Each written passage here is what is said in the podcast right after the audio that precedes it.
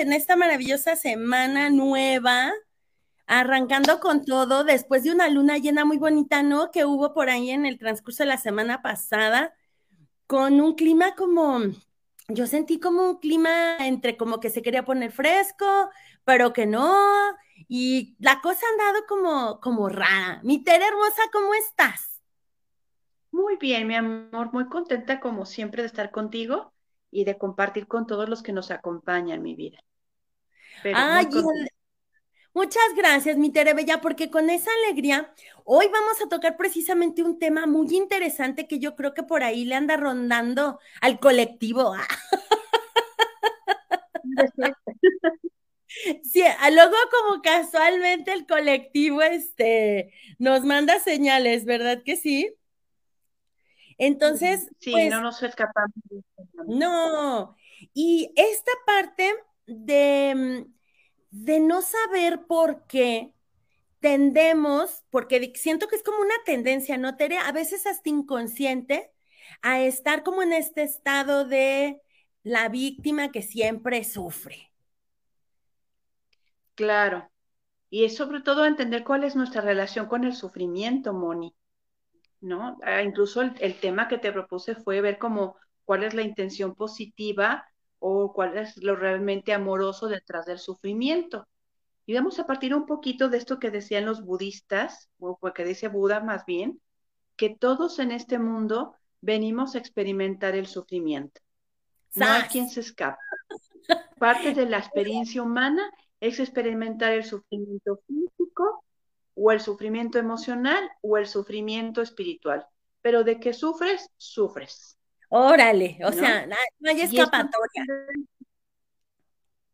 No hay que te escapes.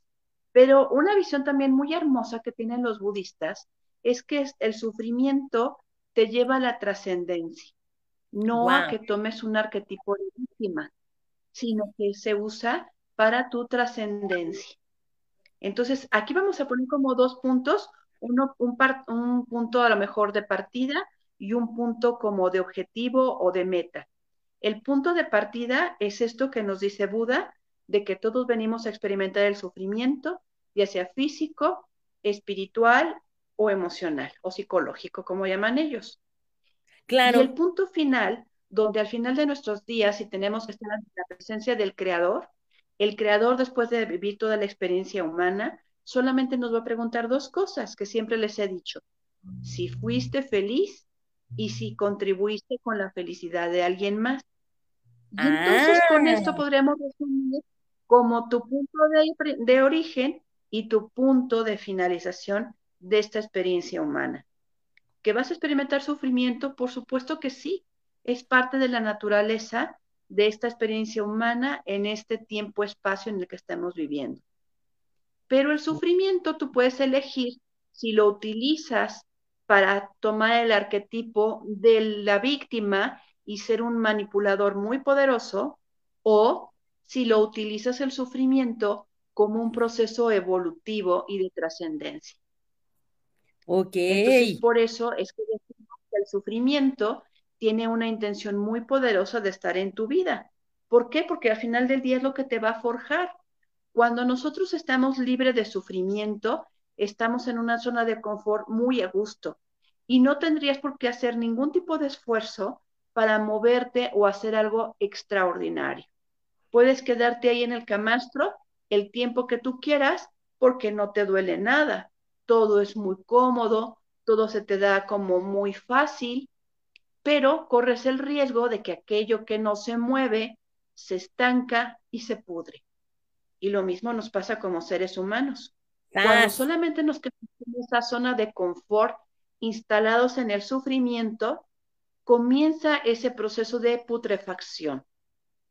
Ese proceso de putrefacción es, se pudre tus ganas de vivir, tus emociones, tu intención de vida, tu aportación, lo que veniste a experimentar, lo dejas que se pudra. Tú puedes tener una canasta con fruta fresca y deliciosa, pero si no la mueves, si no la comes, si no la disfrutas, esa fruta se marchita, se pudre y termina incluso pudriendo a las demás. Órale. a nosotros, mi amor, cuando no somos conscientes de esto. Pues sí. Y por ejemplo, Tere, esto es con estas personas que luego percibimos que conviven por ahí con nosotros y que nada está bien, nada funciona, em, y como que hay una queja constante de todo. Sí, por supuesto. Obviamente ese es uno de los primeros síntomas de putrefacción. Nada te hace feliz. Todo está mal. Entonces todo es crítica, todo es queja, todo es juicio. Y cuando tú mm. estás involucrado con estos malos hábitos, obviamente dejas de, de, ponerle atención y sentido a la vida. Entonces, reafirmas todavía más tu actitud de víctima. ¿Por qué otros sí son felices y yo no? Es que si yo hubiera tenido otros padres, es que si yo hubiera nacido en el este en Europa, es que si yo hubiera sido rubio y de ojos azules, lo que eres es perfecto. No trates de buscar responsables a lo que tú estás creando. El único responsable de tu felicidad o de tu desgracia eres tú. Entonces, todo ser humano, incluso hasta los que nacieron de buenos padres, en el castillo de Gales, con todas las riquezas del mundo, hasta ellos sufren. Todos experimentamos el sufrimiento, nadie se escapa. Pero en ti está elegir cómo vas a experimentar el sufrimiento. Porque parte de esto lo dicen los budistas en su libro de, em, ay, se me olvidó, las verdades nobles del budismo. Si tú buscas las verdades nobles del budismo, dicen que nadie puede escaparse del sufrimiento pero que tu trascendencia se va a dar a través de que busques de cómo salirte de esa zona de sufrimiento y de dolor hacia una zona de solución, porque eso es como si te subiera un nivel más en este como videojuego donde todos estamos. Decir, wow, pude trascender este sufrimiento y entonces te das cuenta que las personas que han vivido situaciones muy difíciles se convierten en algo todavía más expansivo, ¿no? Personas que a lo mejor están en una enfermedad terminal y tú no marches. Yo en su lugar ya me hubiera dejado morir, pero sin embargo ves, por ejemplo, niños pequeños en un proceso de sufrimiento de, una enfermedad muy dolorosa y los ves con una sonrisa y, diciéndote cosas tan hermosas que tú no marches, soy un cobarde, ¿no? Te dan esas lecciones de vida y de ver cómo se expanden. Personas que lo han perdido todo, Mande, perdón, Moni. ¿Sabes que a, cuál tengo muy presente? Yo estoy segura que mucha gente va a conectar con esta. Probablemente incluso tú la viste. Una chica en este programa, no sé si era American Idol o este otro, eh, que es como, creo que es en Inglaterra, pero es de este tipo de La Voz, American Idol y esos. Y que sale una chica y que dice que va a cantar, pero la chica se ve súper sencilla, como hasta simple que trae un pantaloncito de mezclilla medio roído y una camisetita como muy insignificante. Y el juez este que es así como bien payaso, que él nadie lo impresiona, y que la chica canta una canción muy dulce, donde habla de que la vida, una oportunidad y algo así. Entonces, bueno, ya los impacta los jueces todo el rollo y cuando le preguntan, pues como que, ¿qué onda con su vida? La chica dice que tiene un cáncer X, la, la, la, la, la, y que solo tiene 2% porcentaje, 2% de probabilidades de vida, pero que ya 2% es una probabilidad, ¿no? Entonces, que ella en función de eso escribió su canción y que estaba dando su mensaje, entonces todos los deja así como súper impactados. Y ese video anduvo rondando por ahí en, ya sabes, ¿no? En las redes sociales, en WhatsApp y todo el rollo. A mí lo que me dejaba el mensaje, ok, y que es lo que los jueces veían, ¿no? Esta parte de decir, 2% no es cero. O sea, 2% es 2%. Y como la chica, después ya creo que vi un reportaje donde decía pues que la chica no había ganado la batalla, si se murió y tal, pero que te dejaba como esta gran lección de vida de que alguien que puede estar transitando una situación verdaderamente complicada puede desde su perspectiva darle la vuelta viéndola como una oportunidad de lo que sí es posible desde donde está, ¿no? Y yo creo que al final del día sí hizo lo que ella quiso porque cuánta gente no está muerta en vida, Moni. Eso sí. Entonces, ella supo utilizar su 2% mucho mejor que los que tenemos tal vez la fortuna de tener un 100% money.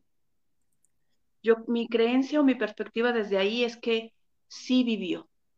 Hay muchos que estamos respirando y tal vez no estamos viviendo. Muy probablemente.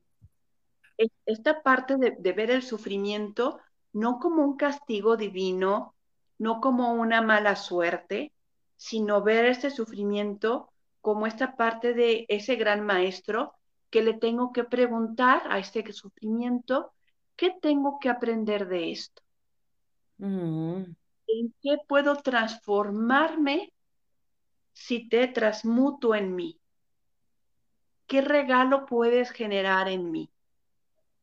Y entonces cuando dices esto, es como cuestionarlo y hablar a ese sufrimiento no solamente como un concepto de dolor o castigo, sino como lo que es un estado de conciencia donde trasciendes el sufrimiento.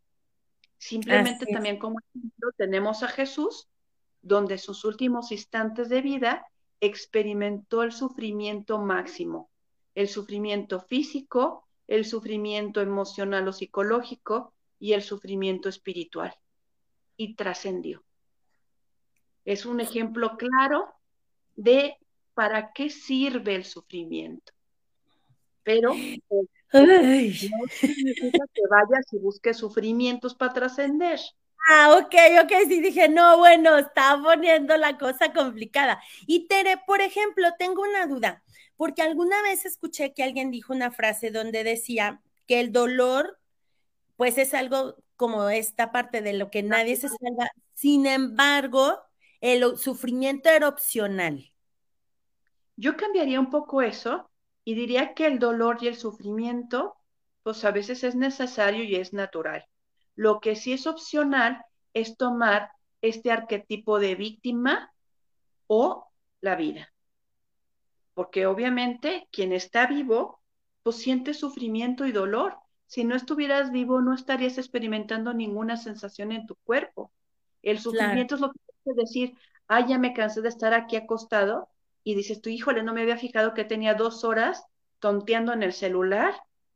Si no me doliera el cuerpo, se me va todo el día ahí. Claro, los ojos ya no veo, no sé, el dedo ya se me calambró. Claro, claro, ya, ya está más grande que mi mano al dedo. Entonces, aquí el sufrimiento siempre es ese compañero que nos va a guiar en nuestras vidas a algo más grande. Y que incluso cuando ves el sufrimiento como lo que realmente es, una energía de transformación y de transformación, de transmutación, lo ves como tu amigo e irónicamente deja de doler. Wow. O sea, literal cuando lo abrazas. Cuando abrazas el sufrimiento, el sufrimiento deja de doler. ¿Por qué? Porque lo vives desde la gratitud, desde el respeto, desde este honrar lo que es, porque sabes que te está llevando a otro nivel de tu videojuego. Y entonces es muy interesante. Y no duele. Y aparte pasa así, rapidito, porque a lo que te resistes, persiste. Ah, Cuando tú dices, híjole, voy a tener que vivir eso y no, no quiero porque me va a doler, porque voy a sufrir, porque, ah, ah, ah, ese sufrimiento lo que haces es que lo extiendes y lo alargas. Pero si dices tú, bueno, ya como va, vámonos, lo que tenga que ser que sea, ves que incluso en el proceso dices, ah, chis, yo pensé que iba a ser más doloroso y no fue. Estuvo más simple de lo que yo me imaginaba, ¿no? Y, y sucede. Por ejemplo, cuando nació mi primer hijo, todo el mundo me decía que iba a doler horrores, que era un sufrimiento espantoso.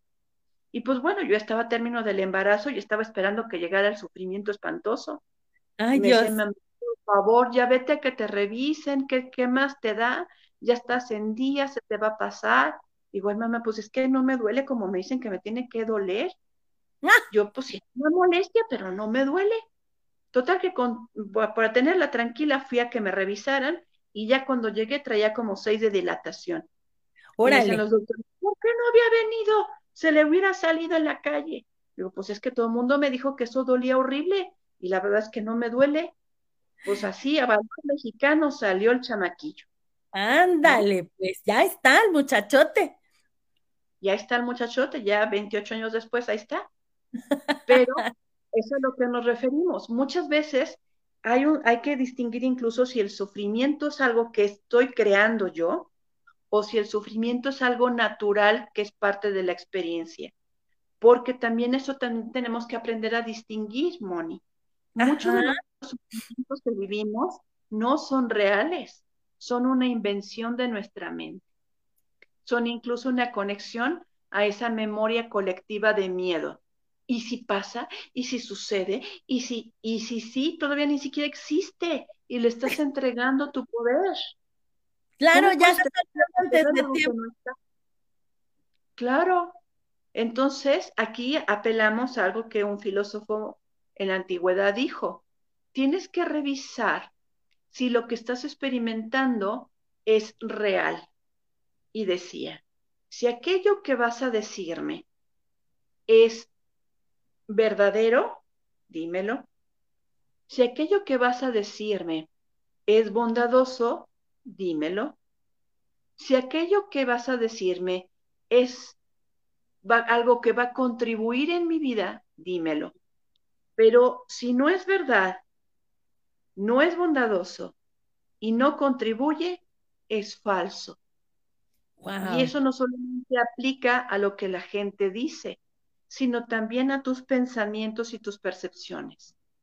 ¿Cuántas veces en realidad nos damos tiempo o espacio, Moni, de revisar si aquello que estoy pensando, sintiendo o percibiendo es real o es una suposición mía? ¿Es bondadoso? Esto es que viene a traerme una sensación bonita a mi vida.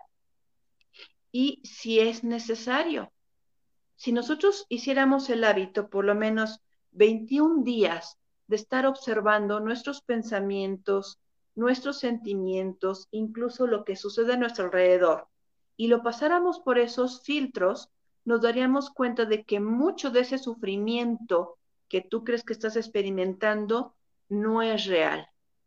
Y entonces, si eso que me está causando sufrimiento no es real, no es bondadoso, y no me aporta nada, simplemente lo destruyo y lo descreo, porque no es real, es una creación de mi mente. Pero si el sufrimiento que estoy experimentando es real, es bondadoso y es necesario, entonces me corresponde experimentarlo en lugar de, de huir de él. ¿Por qué? Porque si es real, sí puedo hacer algo al respecto si el sufrimiento no es real, no puedo hacer nada. Y entonces, si no puedes hacer nada, como para qué le sigues dando tu energía. Empezando por ahí. Empezando por ahí. Hay gente que dice, es que estoy sufriendo mucho porque tengo una entrevista de trabajo y me van a decir a lo mejor que no. A ver, eso no Todavía ni llega la entrevista. la entrevista está sufriendo? no es real, destruye y descrea. Pero si el sufrimiento es real, porque dices, híjole, me van a hacer una cirugía y no sé cómo vaya a salir de la operación, entonces ese sufrimiento puede ser que sí sea real. Tienes miedo de que algo pueda salir bien o mal, no está en tus manos, pero sin embargo, sí puedes hacer algo al respecto, tener una buena actitud, acatarte a lo que los médicos te den como instrucción, alimentarte sano, y es una forma de contribuir a que el sufrimiento disminuya. Mm. ¿Es bondadoso? Sí, porque necesitas experimentar eso para tu supervivencia, para un bienestar mayor. Entonces, sí es bondadoso. ¿Es necesario? Pues claro, tienes que intervenirte en esa cirugía para tener una mejor calidad de vida o remediar algo. Entonces, esa es la diferencia entre un sufrimiento real y un sufrimiento creado por la mente. Entonces, aquí tenemos que estar muy pendientes, Moni, porque como también en algún momento se los insisto mucho, nuestra mente se vuelve nuestra peor enemiga. Y lo único intención es destruirnos. Y como tu mente conoce tus profundos miedos, tus inseguridades, pues obviamente va a jugar contigo y te va a mostrar un monstruito que no existe. Te va a decir, uy, ahí viene esto. Y ni siquiera existe. Y tú estás sufriendo por anticipado. Claro. Pero cuando te entregas a la experiencia y cuando es un sufrimiento real, ese sufrimiento sucede con facilidad, gozo y gloria. Y cuando atraviesas ese umbral, es como si resurgieras más expansivo, más grande, más fuerte, más sabio. Wow. ¿Cómo ves? ¿Te está gustando esta idea? Súper interesante, mi Tere. Yo creo que hasta es como asimilarla de a poquito. percibo a lo mejor, bueno, obviamente todos los programas a mí me súper encantan, pero creo que sería un programa digno de volver a revisar con calma y hacer como esta introspección de cómo estoy, en este caso voy a hablar por mí, haciendo este acopio de este sufrimiento, cómo lo manejo, cuál es real, cuál no es real y qué probablemente me está, este, pues, una, o deteniendo o impulsando y a lo mejor ni siquiera estoy siendo consciente de ello. Claro, porque regularmente estamos muy distraídos con lo que sucede afuera y el sufrimiento no lo vas a resolver estando distraído fuera de ti. Tú no, ¿por qué? Porque lo que es bien muy importante, no tienes el control sobre lo que suceda fuera de ti. Y si eso te causa sufrimiento, es un sufrimiento irreal. El único sufrimiento del cual te puedes hacer cargo es del que suceda dentro de ti. Y cuando lo transmutas, lo que sí puedes hacer es ayudar a que otros transmuten ese dolor o sufrimiento en algo más grande para sus vidas. Pero primero tienes que aprender a tú transmutar ese dolor, porque nadie puede dar lo que no tiene, ni puede enseñar lo que no ha hecho. Wow. Esa es otra cosa muy importante, porque creo que luego nos pasa, y esto voy a mal, voy a hablar de manera general, ¿verdad? Pero es eso, opinamos por los otros y a lo mejor no hemos resuelto los nuestros propios, entonces ¿qué mejor lección que tomar ese sufrimiento que estás traspasando o que estás sintiendo para que puedas aprender tu lección y entonces desde tu lección aprendida sí compartas con otros, ¿no? Como nos dijiste tú, a mí me decían que me iba a doler y que me iba a doler y que, y pues yo no sentí ese nivel de dolor, entonces desde tu experiencia, pues podría ser que tal vez si no le damos toda la atención o observar, ¿no? Ah, sabes que yo había caminado tanto de manera frecuente, por poner así, previo a, y eso ayudó a que yo no tuviera tanto dolor en, el, en el momento de tener al bebé, o a lo mejor lo que dijiste, mira, yo pensé que esta cosa me iba a doler muchísimo o tal cosa iba a sentir horrible y a la hora de la hora, hoy pasó súper rápido, no fue tan largo como me habían dicho, pero si no vivimos la experiencia, ¿cómo podemos decir cómo nos fue a nosotros? Claro, y además, ¿cómo podemos ser empáticos con el sufrimiento o el dolor de los demás? Porque también somos muy buenos para decir, ay, ¿eso qué? Deja de tonterías, eso es berrinche, eso es bla, y entonces estamos como mucho en esta parte de enjuiciar y pues no somos nadie para obviamente experimentar en cabeza ajena el sufrimiento del otro. Si para el otro es sufrimiento y es dolor, hay que respetar ese sufrimiento y ese dolor. Lo más que puedes hacer es ayudarle a que explore ese sufrimiento y que encuentre la manera de cómo poderlo trascender, Moni. A que le encuentre la intención positiva a ese sufrimiento o a ese dolor.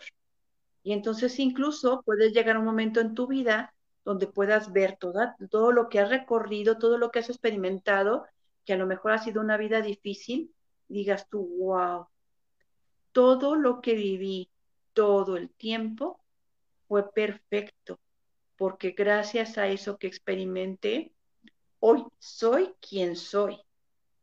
Hoy he aprendido lo que he aprendido. Hoy tengo esta visión mucho más amplia de la vida.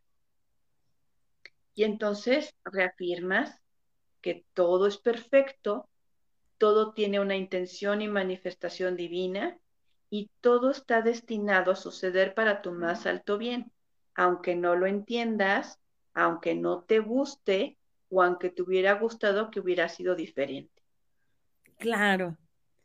Y en ese momento el dolor ah. desaparece. Es como, pues sí, como varita mágica. Por ejemplo, ahí, Tere, ¿cómo podemos ayudarnos? Porque es como una autoayuda, ¿no?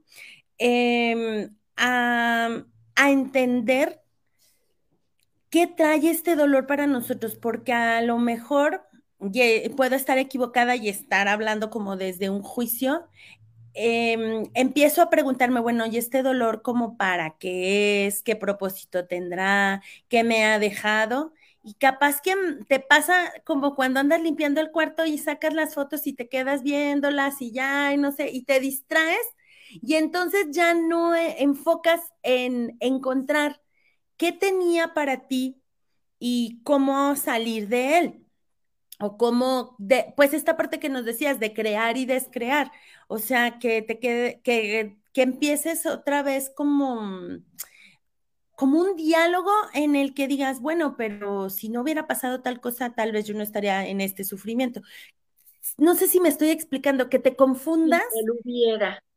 Ajá. Sí, sí, sí, te explico. De hecho, en algún momento con mis pacientes me llega a suceder que dicen, es que si hubiera sucedido esto, hubiera tenido una mejor vida. Es que si hubiera pasado esto y no hubiera hecho esto, hubiera sido diferente. Sí, exactamente, hubiera sido diferente, pero no hubiera sido perfecto.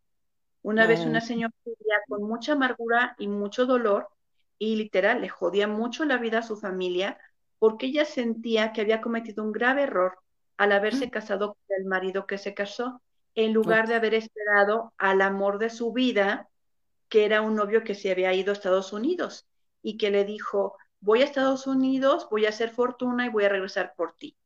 Y entonces a mm. Estados Unidos y pues este señor pues nunca le hablaba ni le escribía, todo el contacto que tenía con, con él era a través de su familia, que le decía, fulano te mandó saludos, fulano te dijo, nos dijo que te diéramos esto, fulano, pero no tenían comunicación.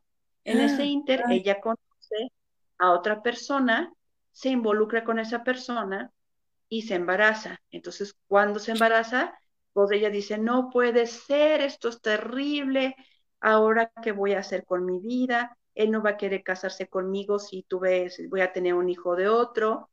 Y el otro, el otro hombre sí se quería casar con ella. Decía, yo sí quiero hacer una vida contigo, yo te ofrezco todo lo que tengo, yo estoy enamorado de ti y todo el rollo. Entonces, ella estaba en la disyuntiva de casarse con el padre de su hijo o esperar al amor de su vida. Entonces, cuando le habló al amor de su vida y le dijo, ¿sabes qué? Pasó esto, te pido perdón porque te falté al respeto, voy a tener un hijo, no voy a poderme casar contigo.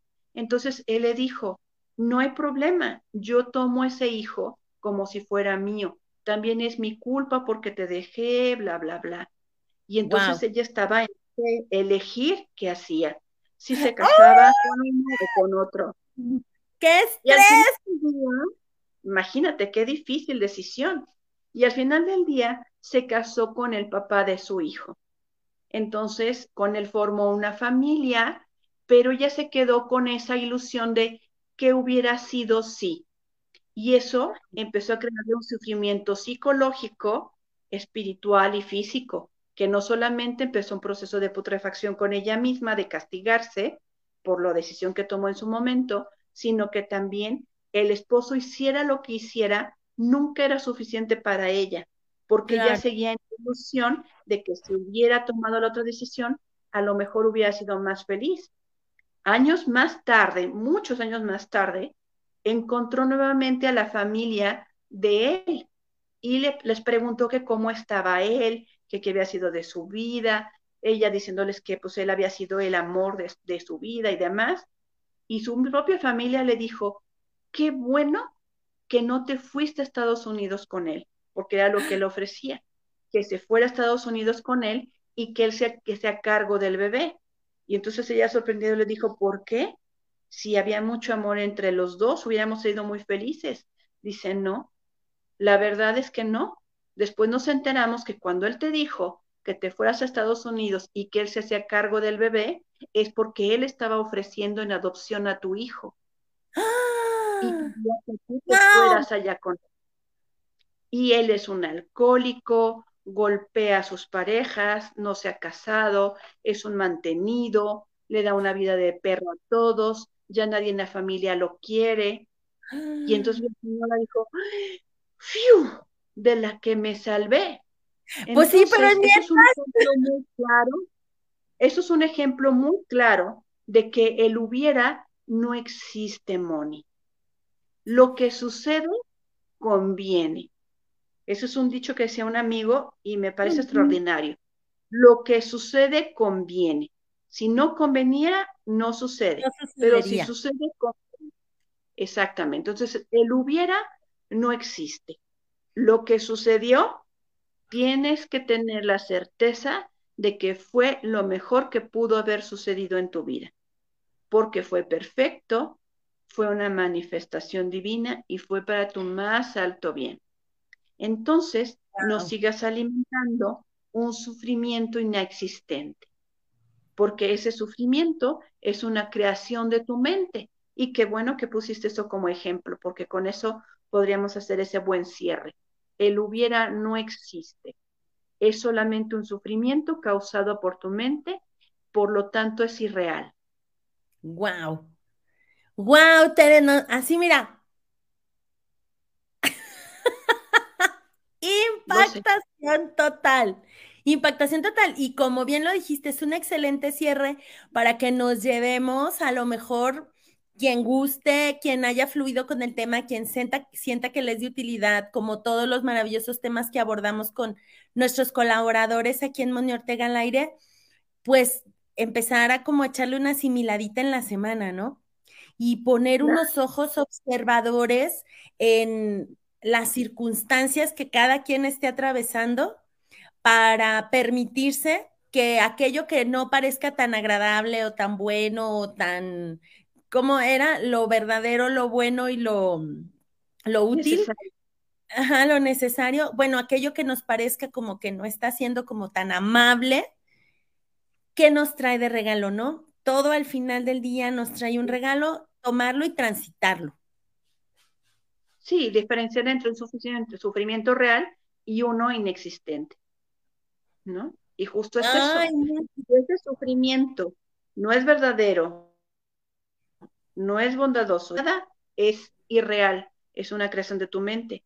Pero si ese sufrimiento es verdadero, es bondadoso y es necesario, entonces es sufrimiento real. Experimentalo y mm, realízalo, transfórmalo lo que dices, lo que sucede conviene. Entonces, toma lo conveniente de él y otra cosa mariposa. Claro, mi amor. Ay, muy bien. Mi Tere Bella, como siempre, mira, me dejaste así súper pensando en un montón de cosas porque al final del día lo único que podemos cambiar es lo que nosotros eh, estamos viviendo y lo que nosotros queremos transitar y de qué manera queremos hacerlo por más que quisiéramos ayudarle a alguien más a transitar su camino, es una realidad que eso no es posible, sino que cada quien tiene que hacer su propia tarea. Pero lo que sí podemos hacer es a través de estos maravillosos programas que hacemos con cada uno de ustedes como colaboradores, poner herramientas para que cada quien sepa en un momento dado si se siente en la situación, pues qué podría hacer o como qué camino podría tomar o como por dónde le puede empezar, ¿verdad? que no se sienta solo o sola y, perciba que hay ayuda, que hay personas que ya han encontrado procesos o terapias o protocolos para que podamos transitar esto amablemente y podamos tomar aquello que nos trae. Mi Tere querida, si quisiera una terapia contigo, si estoy buscando una terapeuta que me ayude porque a lo mejor estoy en un proceso en el que me siento atorado o atorada, ¿dónde te encontramos? En mis redes sociales me pueden encontrar como Tere Escalante ya sea en Facebook y en Instagram como Bindu Tere Escalante. Y mi teléfono de contacto es 477-328-0932. Ahí me pueden encontrar. Excelente, mi Tere Bella. Pues te mando un besito como siempre te agradezco muchísimo todo el amor con el que nos regalas este conocimiento, que estoy completamente segura es muy valioso para todos y cada uno de los que nos acompañaron el día de hoy. Por ahí vi a Licha, a Eri saludándonos, muchas gracias. Y a todos aquellos que por alguna razón no nos pudieron saludar, pero nos escuchan, pues nos da mucho gusto que nos vean, nos escuchen y sobre todo que compartan, compartan y compartan esta información que probablemente a alguien le puede estar siendo de utilidad. Recuerden que tenemos una cita el día de mañana a las 11 a.m. Hasta la próxima. Gracias, Adri. Bye.